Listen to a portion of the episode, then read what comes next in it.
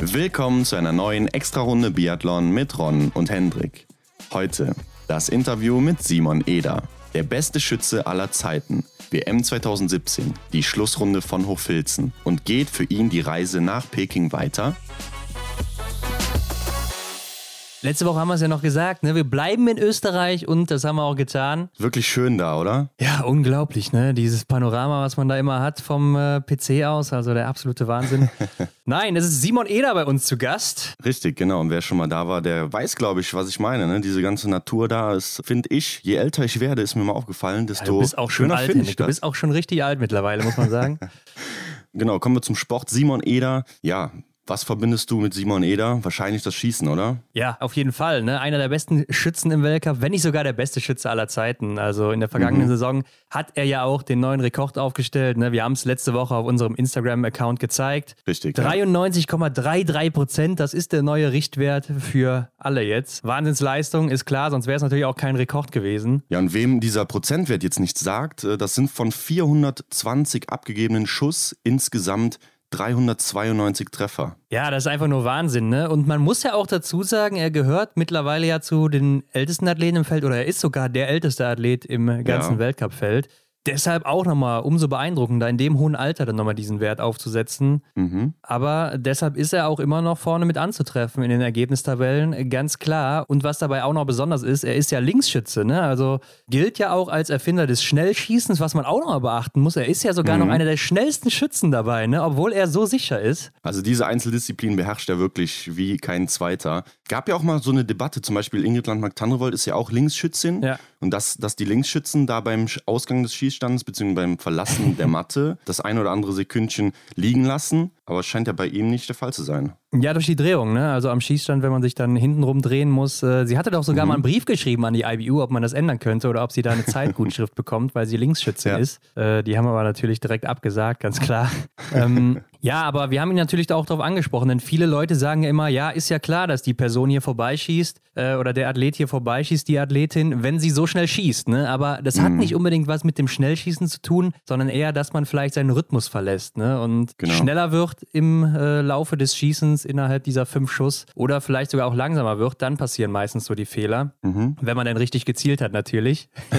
ja, das ist Grundvoraussetzung. Ja. Also ich finde auf jeden Fall äh, ein hochspannendes Interview hier mit Simon Eder, denn er hat natürlich in seiner langen Zeit als Biathlet auch schon einige Erfolge vorzuweisen und mhm. äh, da sind wir natürlich auch mal genauer drauf eingegangen. Also hier erfährt man wirklich sehr, sehr viel aus, ja, fast 20 Jahre sind es schon Biathlon, ne? Mhm. Ja, also da könnt ihr euch wirklich freuen, den Simon mal etwas näher kennenzulernen, denn im Fernsehen, ja, erfährt man halt nicht so viel äh, über die einzelnen Athleten. Also ihr seid das ja schon gewohnt von uns. Ähm, wir horchen da mal genauer nach. Ja, wirklich ein tolles Interview wie immer. Und was gibt es sonst so, bevor wir ins Interview reinspringen? Was müssen wir besprechen? Ja, wir haben ja letzte Woche schon angerissen, äh, die Teilnehmer für City Biathlon standen fest, zumindest einige schon mal. Und äh, wir haben ja auch kurz über Felix Leitner bei den Herren da diskutiert. Ja. Denn die Damen standen ja noch gar nicht fest in der letzten Woche. Da hat sich aber auch was getan und äh, Felix Leitner ist doch dabei. Also ich glaube, es hatte tatsächlich damit zu tun, dass sie kein Bild von ihm hatten. mhm. Ja, also steht jetzt doch auf der Webseite, das sollte safe sein. Ja. Damit ist das Herrenteam aber immer noch nicht ganz komplett, oder? Da ist, steht ja noch einer zur Auswahl. Ja, es fehlt eben noch der angesprochene Athlet aus Frankreich, ne? Also wo wir ja vermuten, Quentin Fiormaillet oder Emilien Jacquelin oder Simon Detieu. Wer mhm. weiß, Vielleicht überrascht uns dann nachher auch ein ganz anderer. Aber ich könnte mir vorstellen, für sie wird es auch schwierig, denn äh, da werden wahrscheinlich auch einige am Martin Foucault Nordic Festival mitmachen. Und ja. äh, ich habe auch schon gehört, dass die Franzosen mal wieder äh, nach Norwegen zum Blink Festival reisen. Also mhm. da könnte ich mir vorstellen, dass die meisten dann sagen, ja, noch ein drittes Event dann jetzt im Sommer, das wird mir dann zu viel, denn äh, nationale Meisterschaften stehen ja auch noch an, ne, Hendrik? Ja, ja. Könnte dann echt zu viel sein. Vielleicht ähm, sehen wir dann auch einen der Claude-Brüder. Könnte auch sein, ja, genau. Müssen wir mal sehen. Aber bei den Damen, da stehen jetzt auch die Starterinnen fest. Zumindest sieben. Ja, hier ist auch wieder eine Dame, die oder eine Position, die noch nicht bekannt gegeben ist. Ja, ich bin mir noch nicht sicher, ob es nur eine ist, Hendrik, ne? Denn äh, bei den Herren haben wir neuen Starter. Letztes Jahr hatten wir auch bei mhm. Damen und Herren neun Starter und Starterinnen. Also ich glaube eher, dass hier vielleicht noch zwei dann aufschlagen werden. Und das Starterfeld der Damen, das erinnert mich schon schwer an letztes Jahr. Ja, auf jeden Fall. Ne? Also von den sieben Damen, die hier aufgeführt sind, waren auch fünf im letzten Jahr dabei. Dorothea mhm. Viera ist jetzt diesmal auch wieder dabei. Ne? Die sollte ja auch im letzten Jahr starten, konnte aber Corona-bedingt nicht ihr Land verlassen. Ja. Und Julia Gima, die auch vor zwei Jahren dabei war, ist auch wieder hier am Start. Ansonsten eben Ingrid Landmark-Tandrevold, Julia Simon, Janina Hettich aus Deutschland, Marketa Davidova, Lena Hecki und eben ein oder zwei Athletinnen, die noch bekannt gegeben werden. Mhm. Also schon mal wieder ein sehr starkes Feld, wie ich finde. Ja, da stimme ich dir zu. Also hoffen wir mal, dass Dorothea Viera ihr Material auch äh, bis nach Wiesbaden bekommt. Du erinnerst dich sicherlich. Ja. Ähm, da war ja was. Vor zwei Jahren, ne? Da hat sie ihr Material am Flughafen nicht bekommen, vergessen, ich weiß es nicht. Äh, nee, ja, die nicht. Waffe kam nicht durch. Ja. Äh, Schuhe hat sie nicht äh, durchgekriegt. Ich weiß nicht, woran es lag. Und hatte dann äh, Schuhe und Rollerski und Gewehr von einer anderen Athletin bekommen, was aber auch nicht richtig gepasst hatte. Und ich glaube, es ist trotzdem zweite oder dritte geworden. Kann das sein? Ja, ja, ja, sie hat sich auf jeden Fall noch gut präsentiert. Ähm, ich glaube, die Schuhe waren echt zu groß. Äh, ist natürlich dann nochmal eine Herausforderung, aber hat sie gut gemeistert. Schauen wir mal, wie es in diesem Jahr wird. Was mich so ein bisschen überrascht, ist, äh, dass wir hier nur eine deutsche Athletin bis jetzt haben ja. bei einem deutschen Event mit Janina Hettich. Finde ich etwas schade. Wer weiß, ob da jetzt noch was kommt. Letztes Jahr war ja noch äh, Maren Hammerschmidt am Start. Ja, eigentlich sind es immer zwei Starterinnen und zwei Starter aus Deutschland jeweils. Also ich glaube schon, dass hier noch eine zweite gesucht wird. Aber ja, ja ich kann mir vorstellen, es ist auch aktuell nicht so leicht, äh, eine zu finden, wenn sie dann vielleicht auch schon zu anderen Events zugesagt haben oder äh, sich dann mhm. mitten im Trainingslager befinden. Gerade vor einer Olympiasaison, ne? da willst du ja, ja auch nicht dein Training irgendwie opfern für ähm, ja, eine Showveranstaltung hier. Da habe ich auch schon dran gedacht. Habe ich überlegt, wäre natürlich mal super, äh, Denise Herrmann da vor Ort zu haben. Aber wenn sie sich ja schon seit langem auf Olympia vorbereitet, ist es dann die Frage, ja. geht sie dieses Risiko, was da auch äh, vielleicht mitspielt? Man hat es ja auch schon mal gesehen, dass der ein oder andere da schon mal gestürzt ist. Ne? Ist auch dann die Frage, ob man dieses Risiko eingeht. Ja, das ist schwierig, ne? Ja, Denise Herrmann war vor drei Jahren schon mal dabei, weiß ich noch. Da war sie, glaube ich, auch im Podest in mhm. Wiesbaden. Ja, ich bin mal gespannt. Äh, was mir auch aufgefallen ist, seit zwei Jahren auch keine Schweden oder Schwedinnen mehr dabei, ja. die ja auch äh, ja, mittlerweile doch wieder zu den stärksten Nationen zählen. Oder klar, bei den Damen durch Hanna Oeberg natürlich schon länger. Mhm. Mal sehen, wenn wir dann noch erwarten können in den nächsten Tagen. Ich denke mal, wir haben jetzt noch einen Monat bis zum Start. Also so lange dürfte es nicht mehr dauern, bis da die letzten feststehen. Genau, ja, das sollte langsam fix sein. Was wir aber letzte Woche auch noch nicht erwähnt haben äh, in Bezug auf den City Biathlon, ist die Youngster Team Challenge. Und Ron, ich weiß nicht ganz genau, was uns da erwartet. Bist du genau informiert? Ja, ist eigentlich auch nichts Neues. Ne? Also ist nur im letzten Jahr Corona-bedingt auch ausgefallen, weil das Event ja mhm. einfach ein bisschen schmaler gemacht wurde und äh, ist jetzt einfach wieder zurück. Ist einfach nur ein Vorrennen ne? für die Zuschauer, die schon früher vor Ort sind. Ich weiß gar nicht, ob es im Fernsehen gezeigt wird. Ich glaube nicht. Ich glaube auch nicht. Äh, ja. Das ist natürlich dann für das TV-Team oder was auch immer da alles an Technik drumherum ist, nochmal so ein kleiner Test dann vor dem eigentlichen Rennen, was dann mhm. übertragen wird. Ja, auf jeden Fall mit am Start ist äh, zum Beispiel Anna Gandler aus Österreich. Ja, große Nachwuchsathletin, Talent muss man sagen, hatten wir auch schon zweimal hier zu Gast. Genau. Ähm, checkt einfach mal die Folgen ab. Ihr werdet sie direkt finden auf Spotify oder wo auch immer ihr Podcasts hört. Ja, ich glaube, so aus deutscher Sicht. Ähm, der ja, Hendrik, ich muss noch, noch mal gerade sagen, äh, ich denke, wenn die gerade hier die Folge hören, ne, dann werden die auch wissen, wo die die anderen Folgen von uns hören können. Ja, klar. Ja, werden wir uns natürlich auch angucken. Genau, also so viel zum City Biathlon in Wiesbaden. Ich glaube, wir freuen uns alle tierisch darauf. Aber Ron, es gibt noch eine kleine Neuigkeit, die ich so am Rande mitbekommen habe auf Instagram. Selina Gasparin hat einen neuen Skisponsor. Sie war ja zuvor bei Rossignol unter Vertrag auf diesen orange-schwarzen Raketen unterwegs. ja. Ist jetzt bei Fischer, also hat jetzt äh, die Fischer-Ski unterm Fuß. Und ja, mal sehen, ob es genauso gut läuft, oder? Ja, läuferig kann man ihr nichts vorwerfen in den letzten Jahren. Und äh, ich glaube, sie war schon über 20 Jahre jetzt bei Rossignol, also fast ihre mhm. gesamte Karriere. Das ist schon äh, eine lange Zeit. Aber jetzt dann nochmal äh, auf den letzten Saisons einen neuen Skisponsor zu suchen oder sich darauf einzustellen, ja, weiß ich nicht, ob das mutig ist, ob man das so nennen mhm. kann, oder ob der Unterschied einfach gar nicht so groß ist, weiß ich jetzt nicht. Wie gesagt, läuferisch konnte man ihr nie einen Vorwurf machen, ne? denn äh, sie hat immer ja, gezeigt, ja. dass sie eine der schnellsten ist im Feld. Werden wir natürlich auch mal ein Auge drauf werfen, ob das dann im nächsten Winter auch noch mit den neuen so sein wird. Mhm, klar. Aber warum wechselt man so spät nochmal den Sponsor? Wir haben es ja auch letztes Jahr bei Lukas Hofer gesehen und bei Simon Schemp, die auch von Rossignol beide zu Fischer gewechselt sind nochmal. Ja, ja. Naja, klar, so wie es immer ist, äh, spielt wahrscheinlich Geld auch eine Rolle. Ja, ja Ver Verträge laufen aus, müssen neu verhandelt werden. Wenn dann das bessere Angebot kommt, dann gehe ich mal davon aus, dass man dann auch das bessere Angebot nimmt. Ne? Ich meine, Lukas Hofer hat auf jeden Fall gezeigt, dass man äh, auch mit anderen Ski äh, sehr schnell unterwegs sein kann. Also in der letzten Saison ist er ja richtig nochmal aufgeblüht. Mhm. Und ja, Hendrik, ich würde sagen, für diese Woche sind wir dann auch durch mit den Neuigkeiten und äh, sind mal gespannt, was sich jetzt da entwickelt in Wiesbaden. Mhm. Und damit würde ich sagen, springen wir auch rein ins Interview mit Simon Eder. Ab nach Österreich, Hendrik. Jawohl, ab in die Berge. Okay, Simon, äh, du hast es erzählt, du hast den Biathlon-Instruktor gemacht und eine zweiwöchige Weiterbildung beim Bundesheer. Aber Biathlon-Instruktor, vielleicht erzählst du einfach mal, was ist das eigentlich? Ähm, das ist, glaube ich, so, in, also man kurz vergleichen mit der B- oder C-Lizenz beim Fußball, wenn es die C gibt, das weiß ich jetzt nicht genau. Aber mhm. es ist quasi die Vorstufe in Österreich, dass man dann nochmal einen Trainerschein auch machen kann. Ah, okay. Und das ist die Qualifikation dafür. Und der nächste Schritt wäre dann einfach der, der, der Trainer, ja. Mhm. Und ich habe jetzt den Instruktor im Biathlon und Langlauf gemacht, die letzten beiden Jahre, die letzten drei Jahre. Und jetzt kann ich einen Schlagbolzen endlich ausbauen. Eigen, eigenhändig. Nach, nach 20 Jahren zu meiner Schande muss ich es gestehen. Ja. Oh, und das ja. läuft jetzt. Sehr gut. Ja, und die zweiwöchige Weiterbildung beim Bundesheer bedeutet dann, ähm, dass du auch im Sommer immer wieder Verpflichtungen beim Bundesheer hast? Na, das war jetzt drei Wochen ähm, in Enns und das war so ähm, ein allgemeiner Teil, also auf der HUAK, auf der Heeres- und Offiziersakademie. Und da lernen wir so Sachen über, über die Verfassung, und Wehrrecht und so weiter. Und ja, mhm. das war mal ganz gut für die Allgemeinbildung, dass der Hirnmuskel mal wieder drankommt bei mir. Also hat mir eh Spaß gemacht, muss ich sagen. Ja, aber äh, dass du jetzt hier den Trainerschein machst, das heißt dann auch, dass du uns wahrscheinlich äh, noch länger erhalten bleibst im Biathlon? Nach deiner aktiven Karriere dann als Athlet? Ja, ich, ich denke schon. Also mir macht es einfach extrem Spaß, vor allem mit Kindern zu arbeiten. Mhm. Ähm, der Instruktor heißt ja ehrenamtliche Tätigkeit für Jugendliche, ist jetzt möglich für mich in Vereine. Und von der Seite her habe ich auch sehr viel dazugelernt, beim Langlaufteil wie beim Biathlon-Teil, auch abseits vom, vom Wechseln vom Schlagbolzen. Also ähm, habe auch von Null auf wieder gelernt, wie man ein Gewehr einstellt, ähm, mit Jugendlichen, wie man umgeht. Also bei mir ist ja alles doch sehr auf, auf Profi ausgerichtet, sage ich mal. Wir drehen eher die, die feinen Räder da im Weltcup und ist aber auch ganz gut, wenn man mal wieder zu den Basics zurückkehrt und hat man da ein bisschen was abschauen können.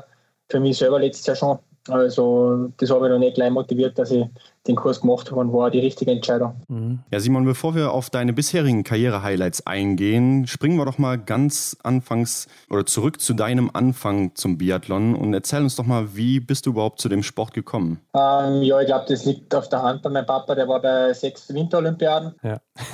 ich war immer ein sportbegeistertes Kind, muss ich sagen. Ähm, von dem her, ja, für mich war das relativ früh klar, kann ich mich zurückerinnern ich glaube, bereits mit vier fünf oder sechs wollte ich unbedingt Sportler werden. Also, mhm. ob es jetzt unbedingt der Biathlon-Sport allein war, glaube ich gar nicht so, aber da war halt viel Talent dabei, beim Schießen speziell. Und ich war jetzt äh, eigentlich kein schlechter Langläufer, bin bis 20 Jahre eben auf die Langlaufski gestanden und hätte mich da auch für die Junioren ähm, qualifiziert. Ähm, mit Leckhoff Alexander war das damals gewesen. Also das Duell ist sich dann nicht ausgegangen. Zum Glück bin ich beim Biathlon geblieben und aber wie gesagt, wenn man was gut kann, macht es mehr Spaß und Schießen war immer schon mein Steckenpferd. Von dem her ist es dann halt der Weg geworden. Ja, und es war auf jeden Fall auch eine gute Entscheidung. Ne? Wir haben mal geguckt in deine ersten Rennen. Das war äh, 2001, also ist schon jetzt über 20 Jahre her. Das war damals deine erste Junioren-WM und du hast hier direkt auch Gold im Einzel geholt. Da haben wir uns gefragt, wie wichtig war denn damals diese Goldmedaille auch für dich oder welche Bedeutung hatte das vielleicht auch für dich als Junior auf deinem weiteren Weg dann? Ja, es hat schon eine große Bedeutung gehabt. Also es war 2002 in Vietnam und ich wollte es einfach damals, ich, ich weiß es genau in meiner Vita haben, dass ich auch bei den Junioren eine Goldmedaille ähm, hole. Da mhm. in dem Alter ist er vielleicht noch ein bisschen naiv, dann was Weltcup und WM und Olympia angeht, also dass man auf so große Konkurrenz trifft, das habe ich dann da ein bisschen ähm, überrascht und niedergeschmettert sind aber harte Jahre dann gekommen und der Weltmeister ist jetzt zwar nie ausgegangen, aber in Summe bin ich echt happy, dass die Medaillen ausgegangen sind in meiner Karriere. Also es ist jedes Jahr hart erkämpft und das ja, macht mich sehr glücklich, dass sie das ausgegangen ist. Ja, dein Weltcup-Debüt hat dann auch nicht wirklich lange auf sich warten lassen. 2003 war es soweit. In Ruhpolding bist du im Sprint an den Start gegangen und ja, generell muss man sagen, am Schießstand bist du gut durchgekommen. Ein Fehler im stehenden Anschlag. Und dann hast du das Rennen nicht zu Ende gemacht. Äh, was war denn da los? Ähm, ja, leider hat da ein bisschen ähm, ein Übertraining begonnen, also eine harte Phase in meiner Karriere. Das habe ich aber damals haben wir das noch nicht richtig einschätzen können, auf mhm. was wir zu, zusteuern. Deswegen waren auch die letzten Juniorenjahre vielleicht nicht mehr so dominant wie 2002 vielleicht noch. Und im Nachhinein kann man da vieles besser machen. Wir haben natürlich große Lehren draus gezogen, aber bis 2006 war ich eigentlich weg vom Fenster, wie man bei uns so schön sagt. Und mhm.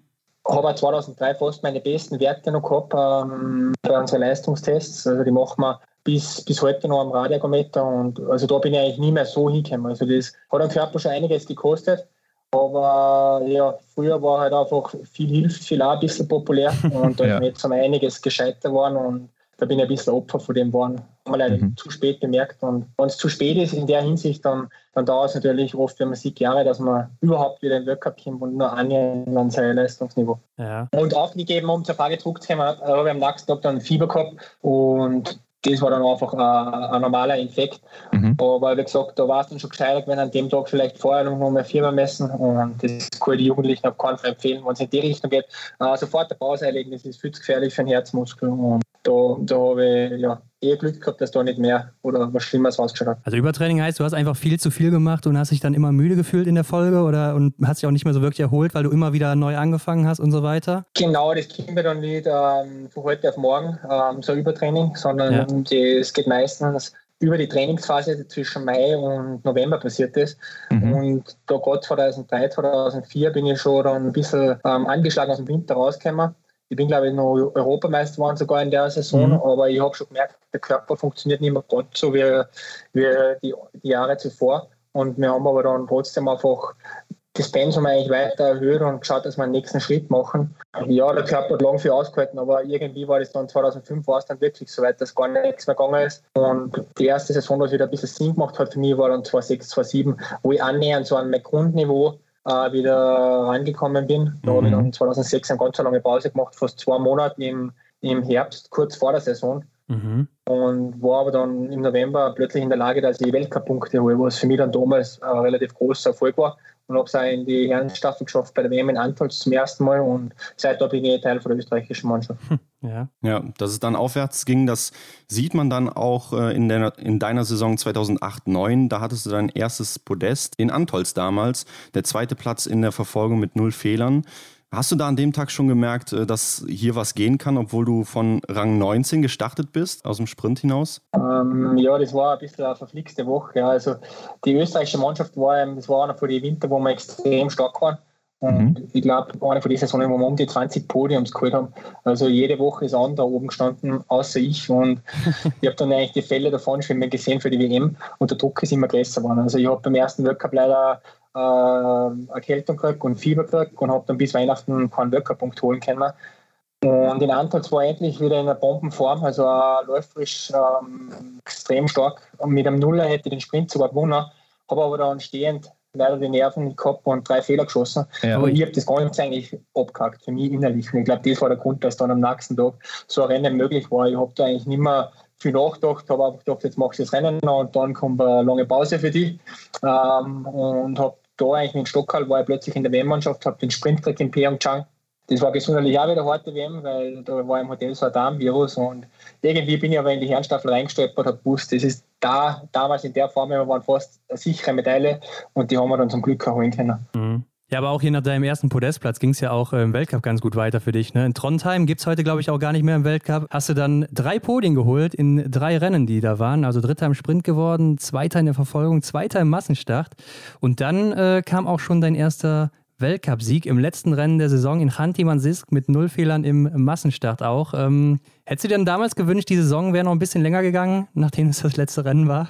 Ja, natürlich, wenn man so aufhört, ähm, darf man immer noch gerne das eine oder andere äh, Rennen mitnehmen. Aber in Summe war es eine Wahnsinnssaison. Erst das erste Podium, dann hinten raus nochmal äh, mit dem Sieg nachgelegt und die erste Medaille geholt. Also ich war, ich war mehr zufrieden. Also habe mich in der Mannschaft dann wirklich etablieren können da natürlich viel funktioniert auch in, in Österreich. Also da waren wir halt alle in Top-Verfassung, ähm, haben alle den Sprung geschafft, gerade der Landia und natürlich bei Großereignissen kommen wir nur die Medaillen mitlaufen, wenn das Material passt.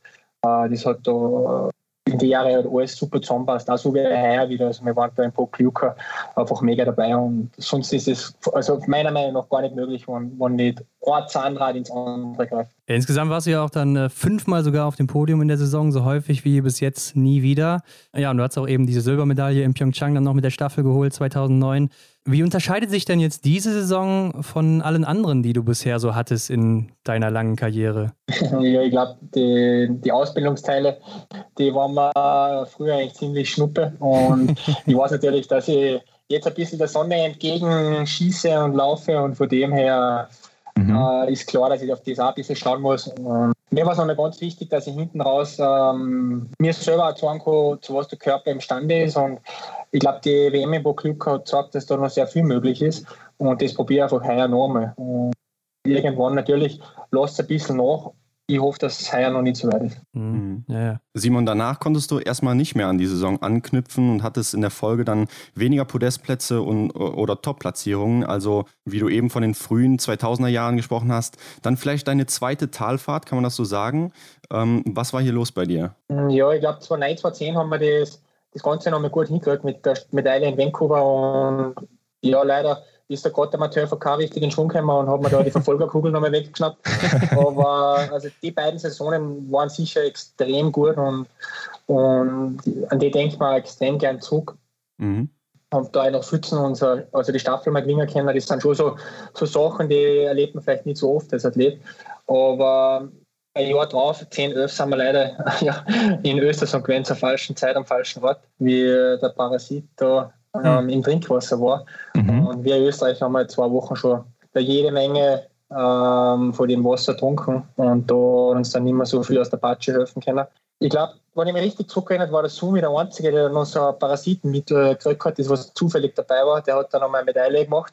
Aber Finnlandia und für mich sind richtig harte Jahre gekommen. Der Körper hat sich wirklich da ein, zwei Jahre nicht mehr richtig erholen können. Der Winter ist noch halbwegs über die Bühne gegangen bei mir, aber auch das Folgejahr mit der WM in Opole war eine Katastrophe. Also muskulär hat da nichts mehr funktioniert und ich glaube eigentlich bis heute, dass uns da der Parasit ähm, ja, ein, zwei richtig gute Jahre gekostet hat und uns da weit zurückgeworfen hat, sind eigentlich wirklich erst Richtung Sochi wieder, wieder zu der alten Stärke gekommen. Was war, das? War ja. Zeit, ja. Was war das denn äh, genau für ein Parasit damals? Weißt du das? Ähm, ich möchte jetzt ja, lügen hoffe ich nicht, aber ich glaube, dass man da von einem Wohnhaus die Kanalisation falsch gelegt hat und man hat selber nicht gewusst, was für oh Gott, da. Ja. Mhm. Und, ähm, ja, wir haben es hat sich als Shitwater herumgesprochen und ja.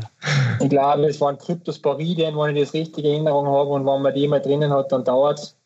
Mhm. Den Nachweis haben wir nicht mehr, haben wir nicht mehr geschafft. Wir sind natürlich dann zu Hause ins Krankenhaus gekommen und haben uns das alles genau angeschaut. Aber wie gesagt, die Auswirkung auf den Körper war halt, war halt fatal, ähm, weil man immer wieder Muskelkrämpfe hat und, und nicht in Schwung. Man probiert natürlich alles als Athlet. Ähm, habe dann einen chronischen Schnupfen gehabt, fast sechs, sieben Monate lang. Also da hat wirklich nicht mehr viel zusammenpasst und dann hat man in der Weltspitze halt nichts zum Suchen. Mhm. Ja, klar, klar. Und seitdem hast du dann wahrscheinlich auch immer dein eigenes Wasser dabei bei jedem Weltcup-Ort? ähm, ich, ich habe gelesen, dass man das noch einmal haben kann im Leben zum ah, Glück. Okay. Also ah. man ist dann ein bisschen immun dagegen. und ja, ich habe vor ein paar Jahren probiert, mich da ein bisschen, ja, nicht zu, zu sehr verkopfen, also den Schreibtisch ein bisschen abräumen und ich trinke nach wie vor sehr gerne das Wasser in Österreich. Hm, sehr gut. Ja gut, auf jeden Fall ging es ja auch dann wieder bergauf für dich, ne? denn zwei deiner besten Saisons waren zum Beispiel 2013-14 und 2015-16, wo du jeweils Fünfter im Gesamtweltcup warst. Und auch äh, hast du in beiden Saisons einen Weltcupsieg geholt im Verfolger, bist auch Zweiter in der Einzelwertung geworden. Und äh, du hast sogar 2016 auch noch die Einzelmedaille, die Bronzemedaille bei der WM geholt in Oslo. Also es waren zwei ziemlich ähnliche Saisons. Äh, war das schon geplant, die Saison 13, 14 dann nochmal so zu kopieren, Simon? Na, weil ähm, 13, 14, sage ich mal, wenn ich es planen hätte können, hätte ich es so gemacht, aber da ist dann der Remo Krug dazu gestoßen. Ähm, der war 12, 13, hat das begonnen. Da hat der Körper bei mir noch nicht so ganz mitgespielt, leider. Da mhm. haben wir einfach die Trainingsumfänge nicht so umsetzen können, wie wir uns das gewünscht haben. Aber gerade auf Sochi war ich eigentlich richtig gut in Schwung, was ich mich, was ich mich zurückerinnert. Vor allem im November schon, habe da am Gletscher extreme gute Umfänge trainieren können. Das hält meine Diät ja aus und da habe ich eigentlich richtig profitiert das ganze Jahr davon. Mhm. und habe es zum Glück dann auch umsetzen können, auch wenn es wieder ein bisschen eine schwere Geburt war vor Ort, mhm. also mit dem vierten Platz im Einzel und so weiter und der Druck steigt und im, im letzten Rennen in der Staffel haben wir zum Glück diese Medaille dann holen können äh, bei Olympia und da muss man eh sehr zufrieden sein. Also wenn man beim Großereignis irgendwo was mitnehmen darf, ist das immer ein großes Privileg und, und ja, die erste Einzelmedaille in Oslo war sowieso ähm, wunderschön. Das, das war schon ein kleiner Albtraum, muss ich ehrlich gesagt sagen. Also im Sommer immer im Training habe ich oft irgendwie den Traum gehabt, dass ich es jetzt äh, geschafft habe und dann bin ich auf der Strecke haben wir gewesen in, in Oslo und ins Stadion gelaufen, nach Pfützen. Dann habe ich gewusst, okay, das ist jetzt wahrscheinlich, liegst irgendwo im Bett und träumst wieder. Und das hat dann, also wir halt manche mit der, mit dem Abi haben in Mathe vielleicht habe ich das mit das Einzelmedaille gehabt und das hat dann so schlagartig aufgehört. Mhm. Bei deiner Einzelmedaille in Oslo warst du auch nicht der einzige Österreicher auf dem Podest, denn äh, Doppelpodest für Österreich zusammen mit Dominik Landertinger. War die erste Einzelmedaille bei einer WM dann dadurch nochmal besonderer für dich oder spielt das im Grunde Grunde keine Rolle, mit wem du da das Podest teilst. Na, würde ich so nicht unterschreiben. Also der Landi ist äh, ein guter Kumpel von mir und also in der Kombination war das natürlich richtig, richtig cool und ähm, hat man nicht oft. Und er ist ein paar Nummern vor mir gestartet. Ich habe vom Stadionsprecher das immer netterweise mitgekriegt, dass er eine Medaille holen wird. Mhm. Aber irgendwie hat mich das gepusht an dem Tag. Immer ist es auch nicht gleich. Ähm, wer weiß, ob ich es ohne Landi auch so gemacht hätte. Und das war ein gutes Teamwork an dem Tag der Schluss von der Weg wusste, es wäre jetzt ein bisschen knackig, weil da habe ich glaube ich eine Sekunde noch geführt. Da war ja immer schon fast klar, dass ich, dass ich ja, als Zweiter ins Ziel kommen werde. Mhm. Und wie dann gleich mal der Mathieu VK Platz 1 gegangen ist, habe ich mir gedacht, das wird wieder nichts. Aber zum Glück hat der eine oder andere dann an dem Tag noch daneben geschossen für mich. Ja. Also Johannes Bö wird es verschmerzen können, aber die genug daheim hängen. Stimmt, ist Vierter geworden, ne? Ja. So ist es, ja. Also war ein mhm. wunderschöner Tag. Ja. Bleiben wir bei Weltmeisterschaften. Schauen wir ein Jahr weiter, 2017, die Heim-WM in Hochfilzen. Sicher eine der ähm, ja, Karriere-Highlights für dich. Ist es anders, eine WM zu Hause zu haben? Auf jeden Fall. Also gerade vom Staffelbewerb war der Druck, glaube ich, extrem groß. Das würden alle vier unterschreiben. Ich weiß, wir haben, da, wir haben unser Quartier, also netterweise direkt hinter der Tribüne gehabt und ähm, wie die Trommeln da schon so ein bisschen losgegangen sind, haben wir gewusst, eigentlich, ja, Vierter zählt heute nicht, also noch weniger wie sonst wo. Und rein von der Laufbahn waren wir alle brutal gut drauf. Also wir haben, wir haben irgendwie gewusst, das können wir jetzt noch am Skistand vergeigen. Aber ja, da war es der Bierland Gott gnädig und die Sache ist eigentlich gut ausgegangen mit einem fulminanten Schlussanstieg vom Lande und ich glaube, einer sehr guten Leistung von den anderen drei. Wir sind da mit den Russen, glaube ich, bis, bis zum Schluss in Führung gelegen. Also, aber ich habe da keine Sekunde irgendwie der, dem, der Goldmedaille nachgetraut, weil, weil ich ja, lang genug dabei bin, dass ich weiß, wie, wie schwer das daheim ist. Mhm. Ja, ich meine, was für dich ja wahrscheinlich auch noch besonders ist, war die Bronzemedaille dann im Massenstart, ne? Denn da erinnert sich sicher noch jeder dran, äh, gerade so aus deutscher Sicht, denn da gab es ja auch noch einen fulminanten Schlussanstieg, äh, wo du ja auch zunächst noch auf Goldkurs warst und dann wurdest du aber noch von Simon Schemp und Johannes Dingesbö auf der letzten Runde überholt. Ist es dann für dich heute eher Bronze gewonnen oder Gold verloren? Ja, auf jeden Fall Bronze gewonnen. Also so viele Medaillen habe ich nicht, dass ich mir den Schuh anziehen lasse oder anziehen mhm. möchte, weil mit zwei Einzelmedaillen kann man nicht von einer verlorenen Medaille sprechen. Und auch der Winter war extrem schwierig für mich. Also ich glaube, ich bin da bis äh, zur WM kein Weltcuprennen mehr gelaufen, von Jänner weg, weil ich äh, einen globalen Infekt bekommen habe. Bin vorher Wochen also daheim gelegen mit Fieber mhm. und habe eigentlich gar nicht gewusst, ob ich bei der WM starten darf oder nicht starten darf. Ein Top 10 ist zur Buche gestanden. Und ja, die Leistungen waren zum Glück nicht so berauschend von den anderen Teamkollegen. Und man hat, hat mir dann das Vertrauen gegeben. Und bei der WM war ich dann eh gleich, gleich wieder super drauf. Habe wirklich eine Woche vor der WM wieder gemerkt, der Körper kommt jetzt. Also nach einem Grippalinfekt ist es oft bei mir so, wenn ich vernünftig auskuriere, dass, dass ich dann wie ein bisschen gereinigt bin einmal eine Zeit lang. Mhm. Und das waren dann eigentlich so die besten vier Wochen fast in meiner Karriere, was ich so zurückdenke, läuferisch. Also mhm. ich habe da meine einzige Laufbestzeit in einer Staffel mal geschafft in Korea und ja, so habe ich mich eigentlich selten gefühlt, obwohl so lange Pause da dazwischen war. Aber ich glaube, die Basis, Trainingsbasis im Sommer hat super passt. Von dem her war das dann möglich, obwohl ich es nie, nie gedacht hätte. Mhm, ja, man muss ja auch sagen, deine zwei Einzelmedaillen äh, haben recht lange auf sich warten lassen. Also kam auch recht spät erst in deiner Karriere jetzt dazu. Ähm, was glaubst du, warum es so lange gedauert hat bei dir? Ja, ich glaube, wenn man jetzt einen Athleten so sieht, der eigentlich ja, das eine oder andere Stocker schon geschafft hat, dann schaut es für außen immer dann ein bisschen leicht aus, dass man bei einer WM eine Top 3 schafft. Aber an dem Tag, wo man dann bei der WM am Start steht, spürt der Athlet das natürlich, wie schwierig das ist. Und für mich selber war es jetzt nicht überraschend, sondern ich habe mir eigentlich immer gedacht, beim WM-Einzelstart, wie krass wäre das, wenn man das schafft. Und es ist so schwierig, also wenn man jetzt nicht wirklich der 0%-Läufer ist. Und von dem her habe ich das schon richtig einschätzen können, dass es nicht leichter wird, je länger man die Medaille nicht hat. Und. Ist ja dort der eine oder andere vierte Platz zu Buche schon gestanden. Mhm, ja. Auch viel Startung am Pech in Vancouver, muss ich sagen. Da war jetzt, glaube ich, rein von der, von der Leistung Sprintverfolger sicher einer, der da eine Medaille verdient gehabt hätte. Aber da hat bei Nummer 30 der Monsunregen begonnen, der kanadische, und mhm.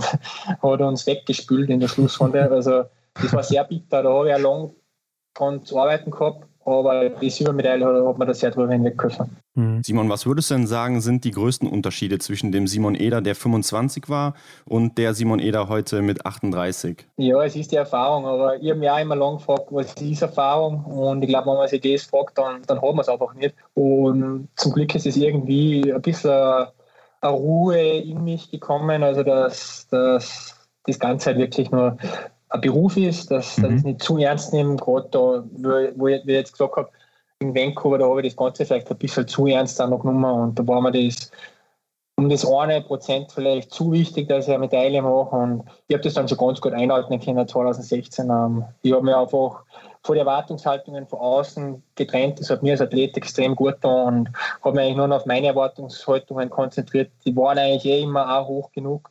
Mhm. Also, aber gerade wenn man halt irgendwie am Aufsteigen nass ist, dann passt einiges auf einen ein und man ist, man ist vielleicht noch nicht so weit, dass man das richtig verarbeiten kann. Und da, da bin ich ein bisschen, oder das hat mich auch ein bisschen ereilt und, und ja, ich kann das jetzt mit Abstand ein bisschen betrachten und besser einschätzen alles und ja, genieße die letzten Jahre jetzt, uh, dass ich den Sport überhaupt machen darf, was ja immer ein großes Privileg ist. Ja, man sagt ja auch, dass man so mit Ende 20, Anfang 30 in der besten Leistungsphase seines Lebens ist und ähm, ja, du bist ja das ziemlich gute Beispiel dafür. Ähm, was glaubst du, warum, warum ist das so oder warum ist es gerade bei dir so? Ja, wie gesagt, ich glaube, es wäre schon früher auch möglich gewesen. Aber mhm. was man vielleicht erkennen kann, ist, dass bei vielen Sportlern gerade das erhöhte ist, indem man vielleicht ein bisschen trainingsresistenter wird und gesundheitlich stabiler. Gerade diese Infekte, diese kleinen, die ja keine Tragik sind jetzt per se, die bremsen halt unter der Saison schon immer brutal aus, weil man gleich 2-3 Prozent langsamer ist in der Spur und, und dann hat man eigentlich um die Vorderplätze gar nichts mehr mitzureden. Das hat sich bei mir total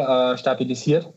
So von meinem körperlichen Leistungsvermögen war ich mit 22, 23 auch schon recht weit gewesen, aber da ist dann ein Übertraining gekommen. Danach waren immer sehr viele Infekte, die mhm. mich jetzt zurückgeworfen haben und gerade zwischen ja, 2014 und 2018 war extrem stabil und da total eine große Trainingsresilienz habe ich gehabt. Also ich habe wirklich den Körper großen Belastungen aussetzen können. Und das hat halt dann zum Glück auch in die Medaillen oder die Top 5 Ränge im Gesamtweltcup resultiert. Mhm. Gab es denn bei dir auch diesen Punkt, wo du so merkst, ja, jetzt gibt es so langsam in die andere Richtung, dass es leistungsmäßig vielleicht ein bisschen bergab geht? Mm, ja, es ist schwer zu sagen. Also man will es ja dann doch nicht wahrhaben als Athlet, aber sicher, ja. ich sage jetzt mal mit 38 merkt man Sachen, die haben halt früher nicht so, so geknirscht oder ja. ähm, ich sage mal, die Achillessehne macht mir ein bisschen Probleme. Aber rein jetzt von den Leistungsdaten kann man das jetzt noch nicht ablesen. Also ich bin wieder ähm, bei meinen besten Werten und vielleicht ist ein bisschen die Regenerationsfähigkeit. Man kennt ja die Statistiken, dass das Testosteron weniger wird und so weiter. Aber man muss halt mhm. schauen, dass man das im Training vielleicht schlau kompensiert. Also es sind halt ein paar Sachen wie Schnelligkeit mhm. und Kraftvermögen. da muss man ein bisschen mehr Fokus jetzt vielleicht drauf legen dass man, dass man das halt kompensiert, was man früher vielleicht gar nicht so trainiert hat. Und dann hoffe ich, dass ich noch ein, zwei Jahre gut über die Runden komme. okay. Ja, äh, Simon, es gibt auch zwei Rennen in deiner Karriere. Eins hast du schon so ein bisschen angesprochen eben. Ne? Das war äh, 2010 bei den Olympischen Spielen in Vancouver und auch 2014 bei den Olympischen Spielen in Sochi.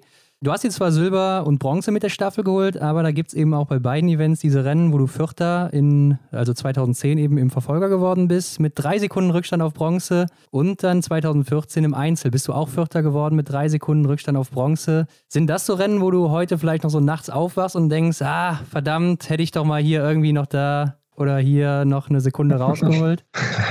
ja, ich glaube, das ist der besagte Albtraum äh, mit dem Mathe-Abi, also den ich dann zum Glück 2016 nicht mehr gehabt habe. Aber die haben mich schon verfolgt, die Rennen, ja. Hat sie einen Mathe-Abi-Albtraum oder? Nein, eben nicht. Also die ist so. Sportbrem, die, da bin ich gut durchgekommen mit einem Dreier, glaube ich, also genau mittendrin. Ja. Ähm, völlig ausreichend für einen Sportler, für einen Profi. äh, aber Ja, das Vancouver war schon, war schon hart, aber ich habe auch genug Fehler geschossen im Nachhinein, dass ich das selber in der Hand gehabt hätte, das Ding. Ähm, mhm. Ich glaube, die Sichtweise damals war eher ein bisschen auf, aufs Pech in der Startgruppe. Mhm. Aber im Nachhinein habe ich da immer zweimal den letzten Schuss daneben gehabt, im Verfolger.